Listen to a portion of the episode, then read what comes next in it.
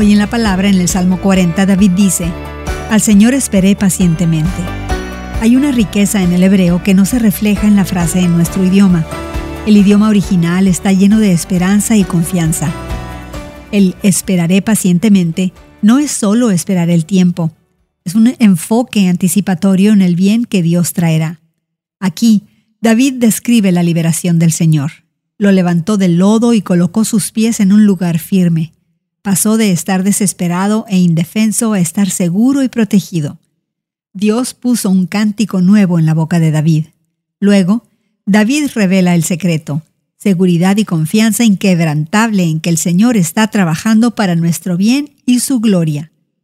El extenso testimonio de alabanza de David continúa, hablando directamente al Señor, pero para beneficio de todos los que quieran escucharlo.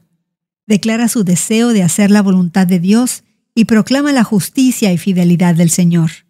David podía confiar en el carácter seguro de Dios.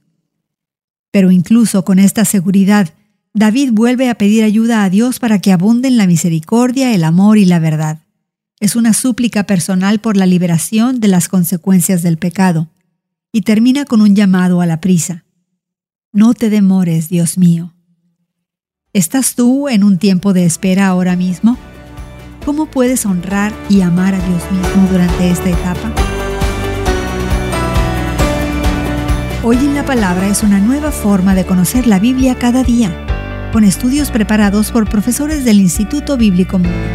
Encuentra Hoy en la Palabra en tu plataforma de podcast favorita. Más información en hoyenlapalabra.org.